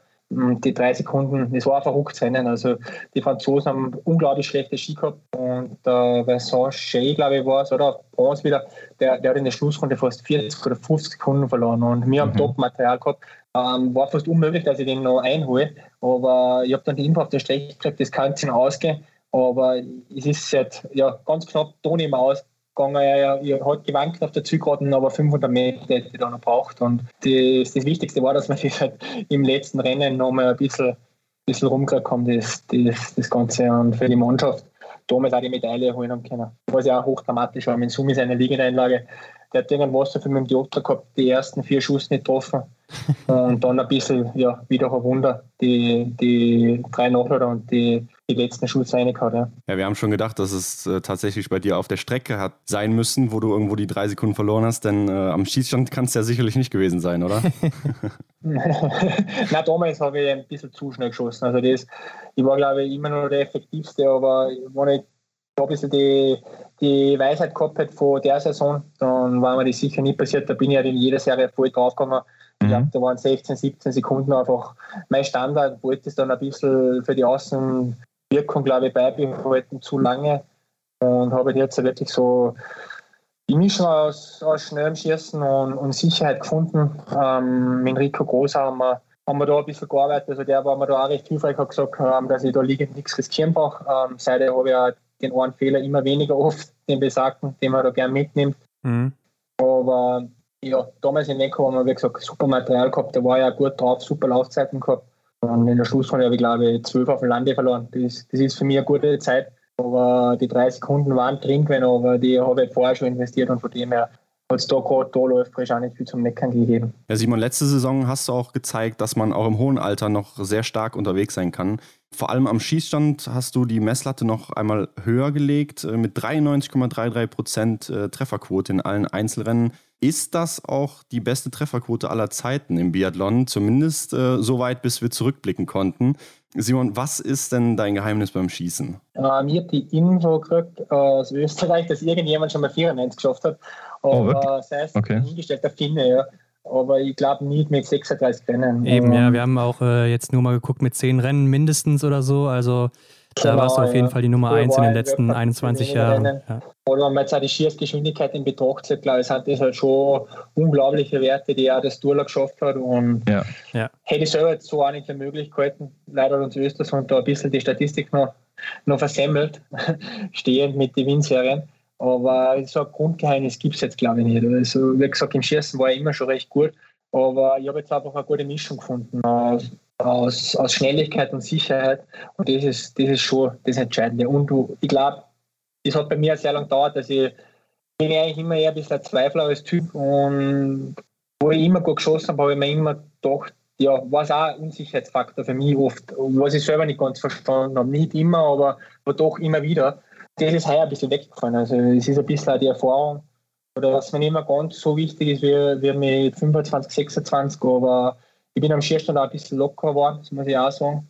Und das ist vielleicht die Mischung, dass man dann so einen Prozentwert auch schafft. Ja, wie du sagst, du bist ja auch dazu noch einer der schnellsten oder der schnellste auch noch am Schießstand. Also das ist echt der Wahnsinn. Ähm, aber viele Leute sagen ja immer, ähm, ja, wie, warum schießt er so schnell? Ist doch klar, dass er dann daneben schießt, aber ähm, das ist ja nicht immer so der Fall. Ne? Also vielleicht kannst du die Leute da mal aufklären, dass es auch gar nicht so ist, dass man schnell schießt und dann auch daneben schießt. Nein, es ist nicht zwangsläufig. Also man kann auch langsam schießen und daneben schießen. Das ja. war eigentlich immer so, so, für mich mein Spruch und, und warum ich den ganzen Ablauf so, so beschleunigt habe. Aber irgendwo ist dann schon mal die Grenze und ich glaube, die fangen früher an, wenn man als Athlet waren will. Also alles, was unter 20 ist, ist halt schon richtig brutal. Mhm auch liegend. Und ja, wie gesagt, ich habe ein bisschen, was ich geändert habe, ist, ich halt darauf schaue, wer der effektivste ist. Und das sollte eigentlich als, als Schütze antreiben und das Wichtigste sein. Nicht der Schnellste und nicht der, was am meisten Treffer hat, sondern die Mischung aus beiden. Und das ist eben die Effektivität. Und der Wert war eigentlich der, der entscheidendste. Ähm, eh bei der Statistik vielleicht beiden Agenten so, glaube ich. ja. ja, wir haben auf jeden Fall mal so eine Untersuchung gesehen, dass äh, der Rhythmus da auch entscheidend ist, dass man in dem Rhythmus bleibt und wenn man da so ein bisschen von abweicht, also meistens auch, wenn man dann langsamer wird, dann kommt der Fehler. Aber glaubst du, dass Schießen allgemein so ist, nur Talent bei dir oder ist da auch so wirklich harte Arbeit dabei, dass du vielleicht so ein, ja, ich meine, du hast jetzt schon so ein bisschen angedeutet, aber dass du da vielleicht so was Besonderes gefunden hast, was bei dir dann so richtig wirkt? Ja, es ist Talent, glaube ich, ist einfach zu wenig an der Spitze dann. Man muss, man muss also muss beides dann mitbringen, weil Training schlagt dann im Endeffekt Talent wahrscheinlich schon. Also gerade am Schießstand außer man hat jetzt irgendwelche gröberen Probleme. Man kann halt mit den Automatismen, die man äh, angelernt habe, da war ich glaube ich so ziemlich ja, der Erste, der, der das Ganze so, so reduziert hat am mhm. Schierstand. Ich habe da so viele Sachen gesehen, die umsonst waren und habe dann daheim einfach ein Programm erstellt, eh in der Phase, in der ich eigentlich nicht viel trainieren habe können aufgrund meines Übertrainings. Da habe ich genug Zeit gehabt, habe wirklich Sachen einbaut in den Schießablauf, die jetzt eigentlich eh alle machen mittlerweile. Und damals war das halt ein Riesenvorteil. Also ich glaube, so bis 2013, 2014 war es ein Riesenvorteil. Mhm. Gerade in Sochi habe ich dann nochmal ein bisschen einen anderen Schmäh gehabt mit meinem Magazin. Der hat mir da auch sehr geholfen, weil ich nicht mehr wollte, dass ich wieder um drei Sekunden Vierter wäre, ist dann leider wieder passiert. Aber ich habe mir es nicht mehr vorwerfen können, weil ich da wirklich alles rausgehört habe am Schierstand. Ich glaube, es gehört ein bisschen Kreativität dazu, die habe ich in dem Bereich. Also ich nicht sagen, dass ich jetzt so ein kreativer Mensch bin, aber im, im Sport glaube ich schon, sonst hätte ich jetzt da nicht ähm, das mit dem Magazin irgendwie gemacht oder, mhm. oder fast erfunden in dem Sinne, was wirklich eine große Zeitersparnis war. Aber ja, es ist eine Mischung aus allem, aber hartes Training gehört auf jeden Fall dazu. Glaubst du, da könnte jetzt auch dein Alter ein Vorteil sein, weil du einfach jetzt wesentlich mehr Schüsse abgegeben hast als wahrscheinlich jeder andere im Weltcup und dadurch einfach auch viel, viel mehr Erfahrung hast, viel, viel öfter das Schießen geübt hast? Ja, kann schon eine Rolle spielen, aber ich glaube nicht, dass es Statistik gibt, dass die alten Athleten um so viel besser schießen jetzt wie die Jungen. Bei dem her kann man das schnell entkräften wahrscheinlich. Und in Summe bin ich jetzt, äh, glaube ich, einer, der relativ wenig Schuss im, unter dem Jahr macht, aber halt doch beim, beim Trockentraining recht fleißig ist. Und, und das ist für mich halt auch ein großer Teil vom Training. Mhm, ja. Mhm. Ja, du giltst ja auch äh, als Erfinder des Schnellschießens. Aber erzähl mal, wie bist du überhaupt äh, damals auf die Idee gekommen? Gab es da irgendeine Inspiration dafür, dass, dass du plötzlich, so wie du eben sagtest, voll draufgegangen bist und 16, 17 Sekunden da geschossen hast? Ähm, ja, ich glaube, der Epps, der Michael Rösch, war da hm. schon ein Vorreiter ja. bei den Junioren. Das ist ein bisschen außerhalb vom World Cup passiert, das Ganze. Aber mhm. mir hat das natürlich immer geärgert, dass der am Schierstand so viel Zeit gemacht hat. Dann habe ich mir gedacht, ja, ich, ich schaue mir das mal an, wie macht er es, was macht er. Und er war vor allem ähm, bei den fünf Schuss unglaublich schnell. Und ich habe eigentlich das Ganze rund um die fünf Schuss schnell gemacht. Das ist, glaube ich, der Unterschied gewesen. Mhm. Und das war ein bisschen der Fehler später dann, dass ich die fünf Schuss auch zu schnell machen wollte. Also ich glaube, da kann man nicht viel Zeit rausholen jetzt äh, mittlerweile. Und, aber bis zum ersten Schuss und am Weg von der Matte, ähm, wo man jetzt eine Hofer-Lucke hernehmen, die der erst Gewehr schultert, dann, ist da doch sehr viel drin. Ähm, das Besondere dabei ist ja auch noch, oder das Auffällige, dass du Linksschütze bist. Äh, heißt das, du bist dann auch Linkshänder? Ja, ich mache alles nicht. Also Tennis, okay. Fußball. Mhm. Okay, also ähm, ich glaube, warst du auch so der erste Linksschütze oder gab es damals auch schon andere so in deinem Bereich? Ähm, der Alexander Oos ist, glaube ich, ein recht erfolgreicher Linksschütze noch. Ja. Und der Eber Tobias für die Österreicher. Ja, okay. Der Lowell Bailey, oder? Ist, glaube ich, Linksschütze. Und mhm. Tandewold. Ja, ja Ingrid Tandewold wäre jetzt auch. Ja. ja, auf jeden Fall nicht so viele, das stimmt. Aber hast du es dann jemals äh, mit äh, rechts probiert? Na, auf keinen Fall. Also ich glaube, das, das, bringt ja nichts. Ähm, es ist die schwächere Seite und da okay. sollte man bei der dominanteren bleiben. Ja. Das war damals zwar zu meinen Juniorenzeiten immer noch mehr Nachteil als jetzt. Also wir müssen also jetzt auf der Matte im Kreis drehen, aber also meine Schießzeiten waren eigentlich nur um ein, zwei Sekunden schneller als Rechtsschütze. Aber das, die Sachen wie wie die Ob, der Linksdiop, das sind ja erst mit der Zeit gekommen, dass man jetzt, wo man rastet, immer drüber greifen muss. Mhm. Und ich habe immer einen höheren Preis zahlen müssen für meine Sachen beim, beim Anschützen. Also da, da müssen wir da arbeiten, dass wir die Linksschützen nicht dis zu sehr diskriminieren. Ja, auf jeden Fall. Simon, wir wollen auch noch mit dir über die vergangene Weltmeisterschaft sprechen. Äh, auf der Pokljuka, da hast du Silber geholt mit der Mixstaffel und ähm, das war vielleicht ja, wahrscheinlich fürs ganze Team recht überraschend. Ja, ihr hattet Außenseiterchancen, aber Favoriten waren ja doch schon andere. Wie sahst du das Ganze? Ähm, hattest du hier mit einer Medaille gerechnet? Na, kein Fall. Also Außenseiterchancen, ähm, glaube ich, haben wir sehr gute gehabt. Wir haben auch zu drei, vier Außenseiter gehört, die, die schaffen können. Ja. Der eine oder andere Patz, äh, weil wir einfach mit den Mädels so richtig Laufstärke dabei gehabt haben oder am Schierstand starke. Und wir Herren haben uns mit einer super Vorbereitung Obertilia bis in die Position gebracht. Und da haben wir schon gemerkt, wir sind echt gut drauf. Mhm. Und das Material passen sollte, wo sie das ausgehen. Und ich glaube, mit 30 Sekunden hinter den Norweger war das ja eh schon wieder eine knappe Kiste in, in Summe. Und gerade als es beim letzten Schießen zugetragen hat, äh, hätte, hätte er jetzt auch noch ganz vorne reichen können. Das zeigt, gut wir an dem Tag waren. Aber uns unser erstes Podium in dem Bewerb war. Also, und die Freude war halt riesengroß. Also, Vize-Weltmeister in der Mix und historisch für Österreich, das muss man da auch immer sagen. Ja, richtig. Mhm. Zum, zum ersten Mal ein Großereignis mit einer Medaille gestartet. Das hat sehr viel Druck von der Mannschaft genommen. Ich glaube, das, das hält sich eh in die Wettkämpfe und sagt, dass, dass der Großteil von den Leuten relativ gut dann war in die folgenden Bewerbe, mhm. die, die da eine Medaille gemacht haben. Ja, ihr seid ja auch allgemein in Österreich äh, am Schießstand sehr, sehr stark unterwegs. Also äh, woran liegt das, dass Österreich da so gut ist?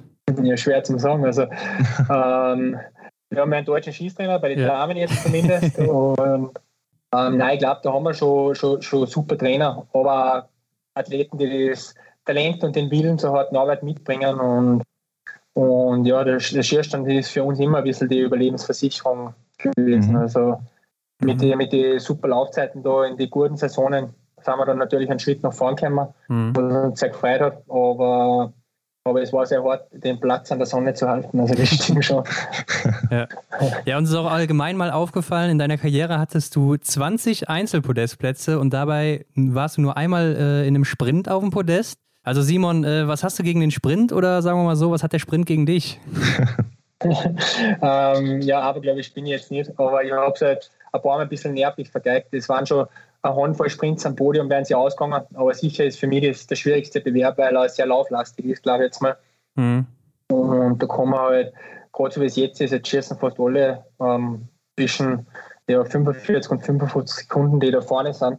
Und dann kann man da nicht mehr so viel rausholen. Aber ja, es ist ein bisschen schade, dass ich, dass ich nie einen Sprint an erster Stelle beendet habe. Das waren ein, zwei Sprints habe in Erinnerung, die, die waren wirklich grandios. Der in Antalls eben mit drei Fehlern, weil ich 18. war bin. Ja. Da war es mit null ausgegangen. Und nach Pfützen habe ich, habe ich leider mal zwei Fehler geschossen stehen. Da bin ich dann siebter geworden, 2010 oder 2009. Ähm, das sind so die, die Rennen, wo ich mich zurückgehe, was ein bisschen weh dann. Aber das Trondheim-Podium hat auch gut da. Bin ich zwar ziemlich enttäuscht ins Ziel gelaufen, weil im Laktatgausch einen Achter gesehen habe auf der Anzeige da und es war ein Dreier. Und ich habe gedacht, das hat schon wieder nicht gereicht in der Schlussrunde, darf ja nicht wahr sein. und dann hat mir der Raphael Poré damals noch gratuliert und ich habe mir gedacht, ah, wieso gratulieren wir da zum Achten? So ist es jetzt auch wieder nicht. Und, aber war dann ein dritter Platz und habe mich umso mehr gefreut. Mhm. Ja, du sagst schon, äh, du hast nie einen Sprint gewonnen, also hört sich schon so ein bisschen an, als hättest du damit abgeschlossen. Ja, es wird nicht leichter beim Sprint. Also ich sage mal, wenn man, ja, ja. wenn man da Top 10 schafft, hat man ein Riesenrennen gehabt oder eine gute Ausgangsposition für einen Verfolger. Und gerade weil es heuer war, ähm, man muss sich einfach realistisch einschätzen. Ich, ich nehme gerne einen Sprintsieg, aber meine, meine ja, größten Chancen sehe ich einfach in die Staffelbewerbe im Einzel und im, im Massenstart mit viermal Schießen der Verfolger, da gehört der Sprint leider dazu. Also ich war immer für einen Verfolger ohne Sprint, aber mhm. ich glaube, das wird es auch nicht mehr geben. Mhm. Ja, in der letzten Saison war es ja Massenstadt auch nochmal sehr nah dran am äh, Podium, muss man sagen. Aber richten wir mal den Blick auf die nächste Saison, Simon. Ähm, was sind da so deine Ziele? Ja, das große Ziel ist natürlich China, die Olympia-Quali, dass, mhm. man, dass man die erste Mal sauber schafft. Und es sind immer viel davor, wenn man in eine Saison reinkommt. Ähm, das kann man jetzt aber schwer sagen. Also, wie gesagt, großes Ziel wäre natürlich mal, dass man in China dabei ist, alle Bewerbe läuft und ja, die Mannschaft unterstützen kann und nicht ein bisschen ein Hindernis wird. Mhm. Und äh, an die Medaillen denkst du da auch gar nicht mehr mittlerweile oder wie ist das? Nein, ich glaube, das hat jetzt vielleicht ein bisschen während der Statement gekommen. Das große Ziel ist auf jeden Fall eine Medaille. Mhm. Ähm, aber für Österreich als Mannschaft ist das große Ziel eigentlich immer eine Medaille beim Großereignis. Das, das zeigt eigentlich so ein bisschen die Historie, die wir haben bei Großereignissen die Haselisa hat den Schnitt ein bisschen nach oben gesetzt letztes Jahr, aber mhm. bis jetzt waren wir immer sehr zufrieden mit einer Medaille. Wenn, wenn ich derjenige bin, der die macht, dann macht es mich umso glücklicher. Also ich sage mal, ich hoffe, dass, die, dass wir als Herrenteam das schaffen, dass wir wirklich alle äh, körperlich wieder dahin kommen, wo wir schon mal waren. Dann haben wir vielleicht in dem Bewerb auch wieder eine Außenseiter-Chance. Das mhm. hat heuer leider nie so funktioniert. Ich glaube, der Felix und der Juli haben einfach Probleme gehabt gesundheitlich, aber wenn der Felix seinen ersten Stock gemacht hat, und der hat aber in Antwort schon gezeigt vor zwei Jahren, wo er imstande ist. Ja. Wenn wir das schaffen, dann, dann können wir, glaube ich, in der Nichtstun im Herrenbewerb wieder ja, mit einer Außenseiter Chance an den Start gehen. Und das ist natürlich das große Ziel, dass ich da dabei bin und meinen Beitrag leiste. Ja, du hast gerade von Quali-Kriterien für Olympia gesprochen. Wie sieht das aus bei euch in Österreich? Was müsst ihr da erreichen vorher? Ja, ich denke, das war meistens 12 und 18. Ändert sich aber jedes Jahr ein bisschen. Mhm. Das heißt einfach, dass man sich in, in, die besten vier noch besser unter die besten zwei Herren positioniert. Dann, dann hat man ein bisschen seine Ruhe weg für die Vorbereitung und dann kann man mal durchatmen. Also wie gesagt, ich, ich bin auch sehr froh, dass ich nicht in Norwegen oder Russland oder Deutschland am Start stehe, weil da ja, ist das Ganze ja. natürlich immer brutal vor der Dichte und mhm. vor die Quali-Kriterien. Ähm, das muss man so einmal einfach ganz realistisch sagen. Also bei der Heimwärme hätte ich da wahrscheinlich keinen, keinen Start gesehen und so hat es halt dann doch für eine Medaille gereicht. Mhm. Also ich bin sehr happy mit, mein, mit meiner Nation. Wie haben sich denn allgemein äh, Ziele mit dem Alter bei dir verändert oder haben die sich überhaupt verändert? Nein, nicht großartig. Also ich glaube, eine kleine Kristallkugel wäre sehr schwierig. Da war ich jahrelang immer knapp mit dabei. Ist sie leider ganz knapp nicht ausgegangen, haben die einen oder anderen Punkt viermal. Ja. Und, aber das ist jetzt zum Beispiel kein Ziel mehr von mir. Aber die Medaille ist, ist ein großes Ziel. Also ich möchte unbedingt noch eine Olympiamedaille machen. Wäre wär natürlich beinhart, weil das will jeder von den Top-Nationen. Ja, klar. Und kommen da immer mehr dazu im Biathlon. Uh, von dem her, ich hätte gerne in der Single Mix da nochmal gemacht mit der Lisa, weil wir da einfach sehr dominant waren in dem Bewerb.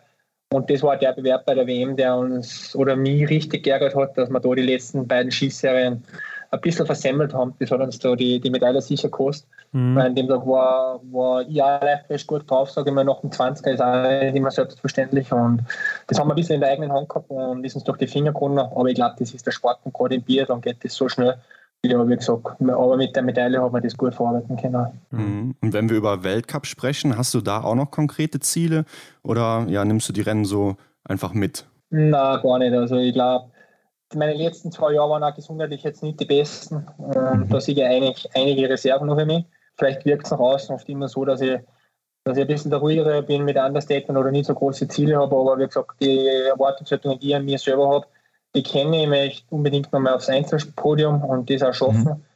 Ähm, bei mir ist es so, ich habe immer wieder mal ein brutales Rennen dabei ähm, Anpolz der Massenstadt, der war, ja. der war läuferisch sehr gut und da hätte es auch fürs Podium reichen können, mit, mit einem Fehler sogar.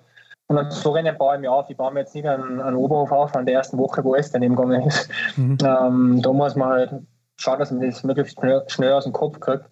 Ähm, wenn man deklassiert hat in der Loipe, das ist, ist, nicht immer leicht, aber ich kenne es halt nicht anders. Ich bin in noch Füchsen mal dritte Laufzeit gelaufen und eine Woche später in beim 60. Also ich mhm da selber gerne wissen, an was dann liegt, aber, aber so ist es im Biathlon einfach bei mir immer gewesen. Also ich habe es nie stabilisieren können, über Wochen auf einem hohen Level, außer 2017 mal nach der Heim-WM.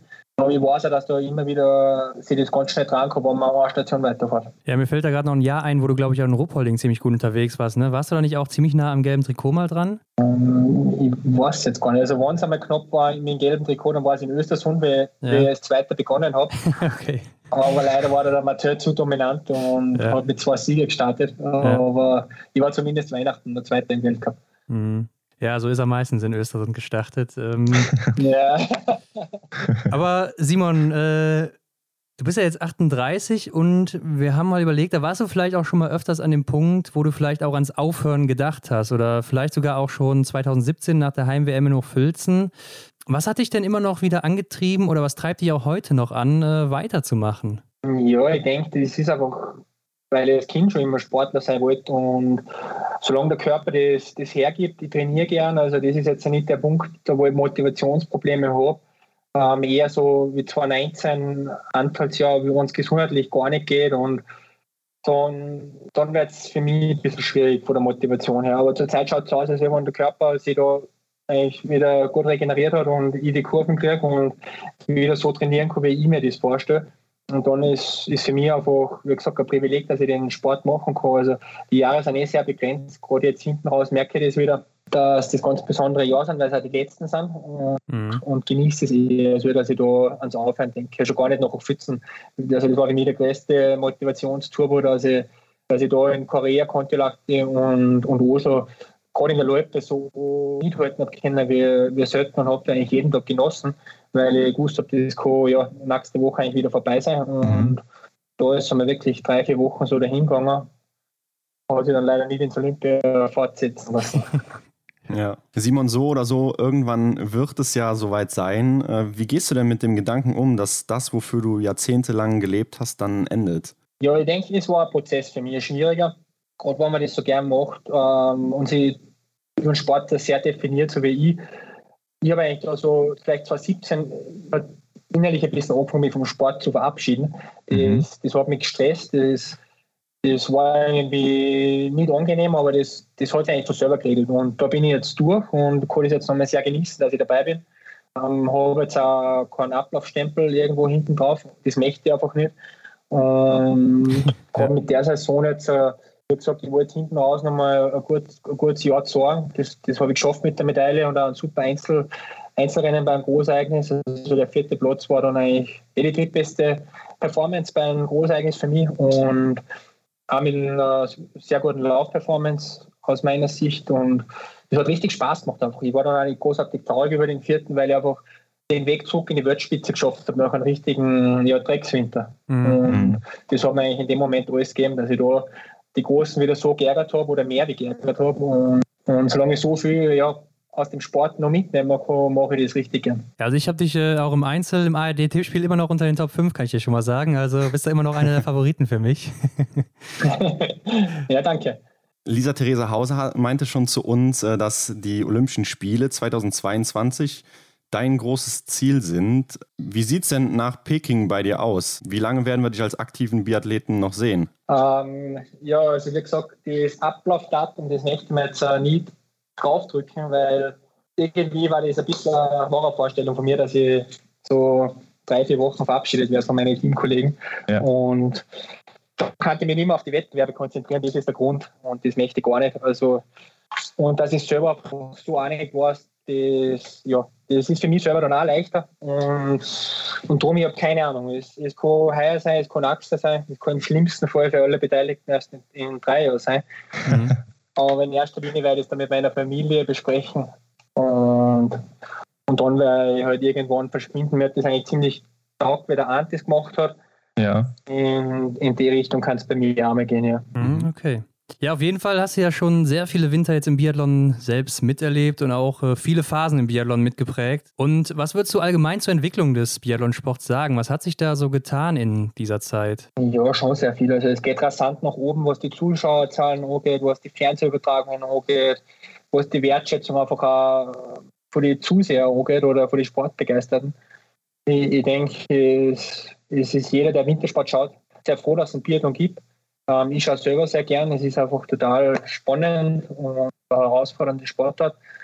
Und der Biathlonverband hat, hat da schon sehr viel richtig gemacht, denke ich, in der Entwicklung des Sports. Ähm, aber wo nebenbei sehr viel falsch gelaufen ist. Und, aber die Suppe muss ja jetzt ausgelöffelt werden. Und haben ja vielleicht die eine oder andere Medaille gekostet. Und das waren bittere Jahre für den Sport, mhm. speziell im Nachhinein. Aber gerade in der Entwicklung, glaube ich, kann man der IBU gar nichts vorwerfen. Gerade jetzt das vorige Jahr, äh, wenn man es mit Langlauf vergleicht, ähm, unglaublich, wie es das hinkommt. Es ist echt, also meinen größten Respekt für uns Athleten war das, war das wirklich toll. Also, dass wir da unseren Sport ausüben können in so einem schwierigen Jahr und äh, zum Großteil alle gesund geblieben sind. Also großes Lob da von meiner Seite. Mhm. Ja, das stimmt. Ja, sprechen wir noch über dein Training. Du als erfahrener Athlet, ähm, bist du da so eingestellt, dass du deine eigene Suppe kochst, sag ich mal, oder bist du dennoch in der Gruppe unterwegs oder wie sieht das bei dir aus? Nein, ich suche schon die Gruppe, aber wenn es jetzt ein bisschen schwierig ist äh, mit meiner Ausbildung in Enns. Ja. Ich war jetzt drei Wochen nicht dabei bei der Mannschaft, aber ich bin äh, heute wieder zurückgekehrt nach Schützen muss jetzt ein bisschen natürlich mehr an die Grundlagen arbeiten oder noch länger wie die anderen. Eigentlich waren jetzt die Testwochen mit morgens 10 Kilometer Langlaufrennen in Nachfützen.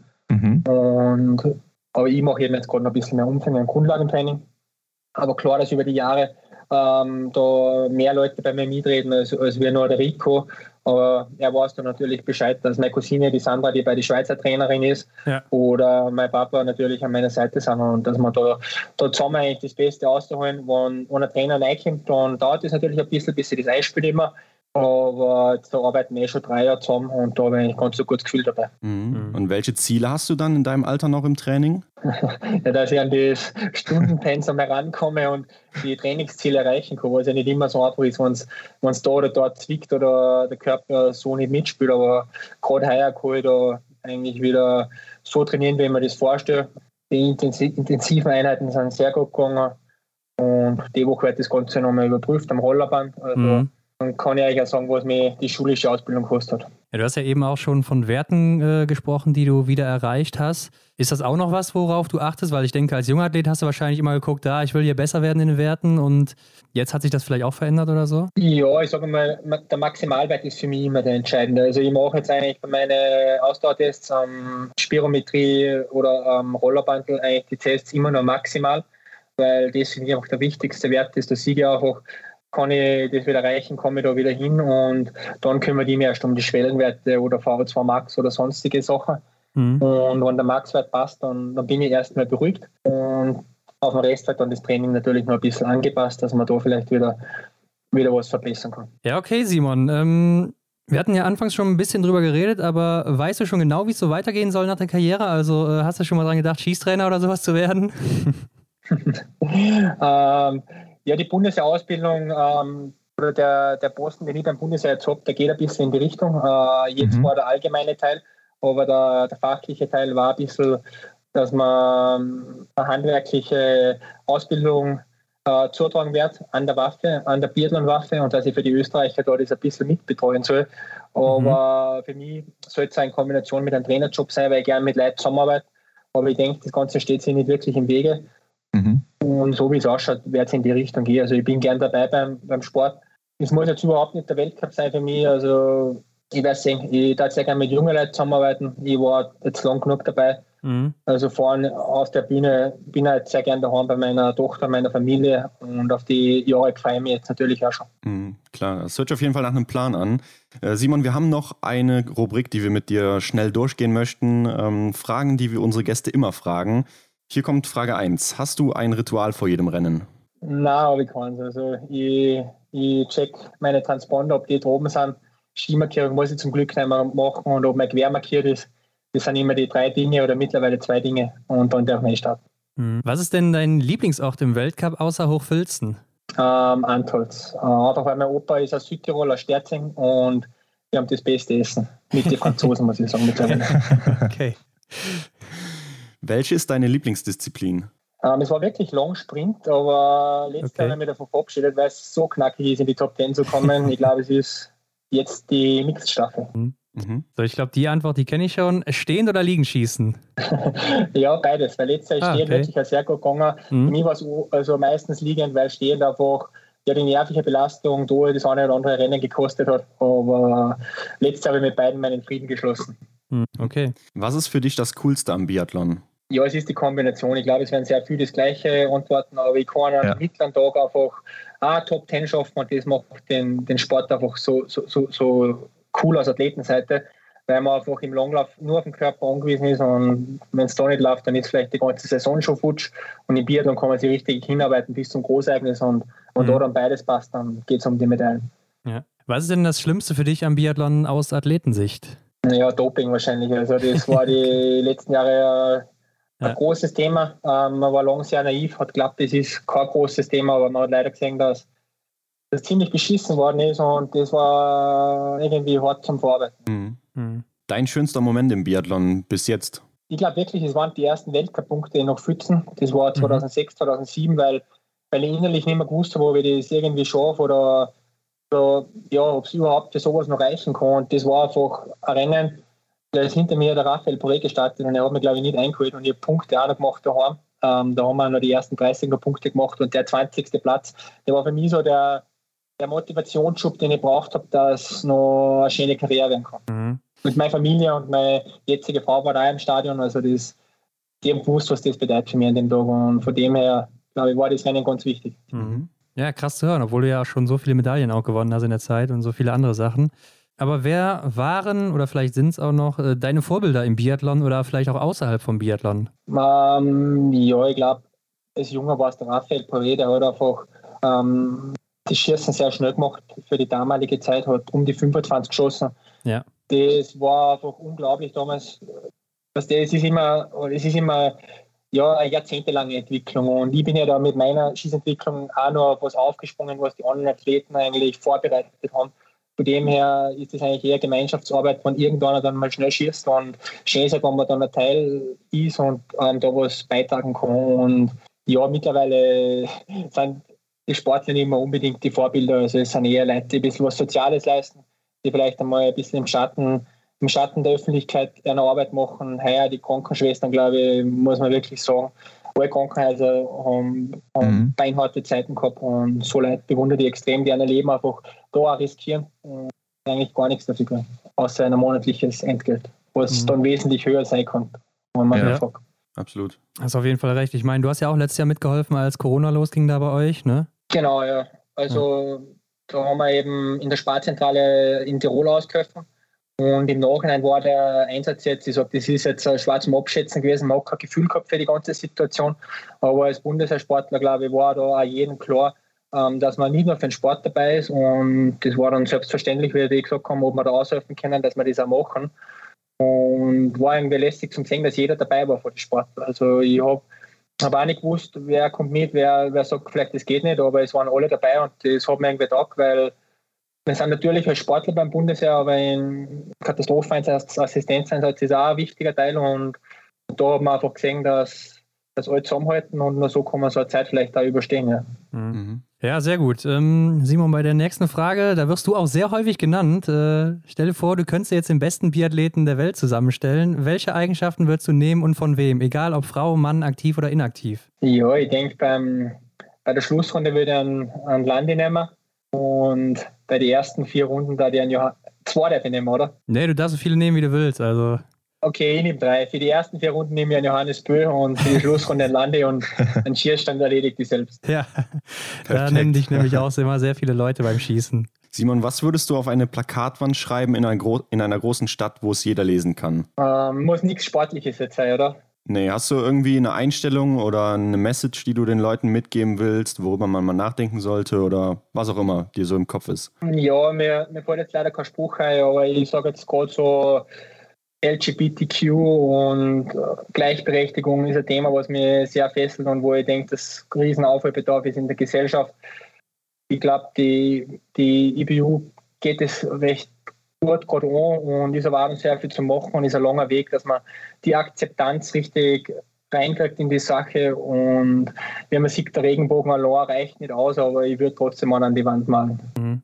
Ja, sehr gut, sehr gut. Ähm, mhm. Klar, es werden ja auch immer sehr viele Signale gesetzt, ne? aber was dann eben daraus folgt, ist dann eben auch immer die Frage. Genau, ja. Ähm, ja, Simon, das war auf jeden Fall dann die letzte Frage und äh, wir danken uns auf jeden Fall bei dir. Du kannst aber noch ein bisschen Werbung machen in eigener Sache. Wo kann man dir folgen? Wo kann man dich finden, wenn man dir, äh, ja, wenn man ein bisschen mehr von dir sehen will, vielleicht deinen dein Trainingsweg oder so? Also ich bin hauptsächlich auf Instagram am Weg, muss aber sagen, ich bin ein bisschen faul geworden, aber jeder, der mir schreibt und eine vernünftige Frage hat gesagt, eine Antwort, also zum Training und allem Möglichen. Einfach mhm einfach schreiben, eine Nachricht hinterlassen und schreibe ich gerne zurück. Sehr gut, ja, dann bedanken wir uns auf jeden Fall für deine Zeit und äh, wünschen dir viel Erfolg für die kommende Saison und natürlich auch für Olympia. Ne? Und äh, vielleicht klappt es ja wieder mit der Mixstaffel. ja, schau mal. Danke. Ja. Alles Gute, Simon. Bis dann. Bis Ciao. Dann. Danke. Tschüss. Ciao. Ja, kein Ende in Sicht, Hendrik. Also es hört sich zumindest so an, äh, als wäre nach Peking noch nicht Schluss für Simon Eder. Ja, der Mann wird einfach nicht müde, hat man den Eindruck. Aber man weiß ja nie, was passiert. Ne? Ganz ausschließen kann man es ja nicht. Ja, hängt wahrscheinlich dann auch mit der kommenden Saison zusammen, wie es dann da verlaufen wird, könnte ich mir vorstellen. Ja. Und äh, man muss natürlich auch gesund bleiben, ganz klar. Genau, das steht auf jeden Fall im Vordergrund. Ähm, aber solange die Leistungen stimmen, solange er dem Feld nicht hinterherläuft oder so, was dann nicht der Fall ist, glaube ich, ist das auch gar kein Problem. Ne? Dann kann man auch gut und gerne noch ein paar Jahre machen. Ja klar, ich meine, im Schießen sieht man ja auch, es läuft und zwar besser als je zuvor. Also was soll man ihm da vorwerfen? Aber glaubst du denn eigentlich, er kann seinen eigenen Wert nochmal toppen, über die 93 Prozent kommen hier? Also das ist natürlich schon heftig, klar, sonst wäre es natürlich mhm. auch kein Rekord, aber Glaubst du, dass es möglich, dass das nochmal geschlagen wird? Ja, also das ist wirklich eine, eine, schwere Frage. Ich meine, er ist ja auch in den Top 10 der besten Schützen sogar zweimal vertreten, jetzt mit seinem ersten Platz und dann ja. noch etwas weiter hinten schon mal vertreten in der Liste. Ähm, ja, ich glaube, er hat schon das Zeug dazu, ne? aber da muss halt auch echt viel zusammenpassen. Aber wen ich da noch im Auge habe, ist Dola Holme Greif. Er mit seiner ersten kompletten Weltcup-Saison in diesem Jahr mit seinem Wert von 92,62 Prozent ist einfach nur drei Scheiben schlechter in Anführungsstrichen ja. als der Österreicher, der den Rekord gesetzt hat. Also da sehe ich enormes Potenzial. Er zählt ja auch zu den besten Schützen schon, ne? Mhm. Ist so ein Perfektionist am Schießstand. Also ihm traue ich das auf jeden Fall zu. Aber gut, da muss halt viel zusammenpassen. Ja, könnte ich mir auch vorstellen. Äh, ist natürlich auch Wahnsinn, dass die beiden das in einer Saison geschafft haben, dann auch noch in der letzten. Und wir müssen dazu ja auch noch sagen, da war ja auch noch das Rennen oder die drei Rennen in Östersund dabei, die ja ziemlich Richtig. windig waren. Vor allen Dingen äh, der Verfolger und der Massenstart, die ja sehr, sehr windig waren. Also deshalb ja. nochmal erstaunlicher, dass hier zwei Werte hervorgekommen sind am Ende der Saison, die so weit oben waren. Mhm. Eventuell könnte es ja auch damit zu tun haben, dass man teilweise zweimal an einem Ort war, sodass man sich da auch ja. ein bisschen mehr eingewöhnen könnte als in den anderen Saisons, wo man äh, mehr gewechselt hat, weißt du, wo du dich dann auch mhm. eher an den Schießstand nochmal gewöhnen musst, wie der Wind da reinfliegt und so weiter. Können natürlich ja. auch ein Faktor sein, äh, aber nichtsdestotrotz, der Wert hier oder die Werte sind in Stein gemeißelt von den beiden. Definitiv, ja. Wir haben ja in, der, in den vergangenen Tagen mit einer Dame gesprochen, die fand das ja auch ziemlich gut, dass, ähm, oh ja. Dass die Austragungsorte reduziert wurden und dass dann halt zum Beispiel in Oberhof oder in Novo Mesto, wo auch immer, dann halt zwei Wettkampfwochen stattgefunden haben. Könnt ihr mal schon mal rätseln, wer das sein könnte? Schreibt es mal in die Kommentare. Genau, und das Folgenbild bei Instagram. Und könnt ihr auch mal gerne reinschreiben, ob ihr denn glaubt, ob der Wert nochmal gebrochen wird oder von wem auch er gebrochen werden könnte in den nächsten Jahren. Mhm. Aber ja, wie du schon sagst, ne? also der Dame hat das sehr, sehr gut getan, dass äh, sie in der letzten Saison Saison häufig äh, zwei Wochen hintereinander an einem Ort war, denn da lief es richtig gut. Aber mehr dazu mhm. natürlich in der nächsten Woche. Ansonsten, Leute, abonniert uns doch bei Spotify, iTunes, wo auch immer ihr das hört. Teilt uns, äh, bewertet uns da natürlich auch am besten. Das würde uns am meisten freuen und hilft uns auch am meisten. Und äh, Hendrik, damit sage ich, sind wir raus für diese Woche. So ist es. In der nächsten Woche dann eben die besagte Dame von dir. Ja, wer könnte es eben sein? Und mal abwarten. Ich würde sagen, bis dann, Hendrik. Macht's gut, bis dann.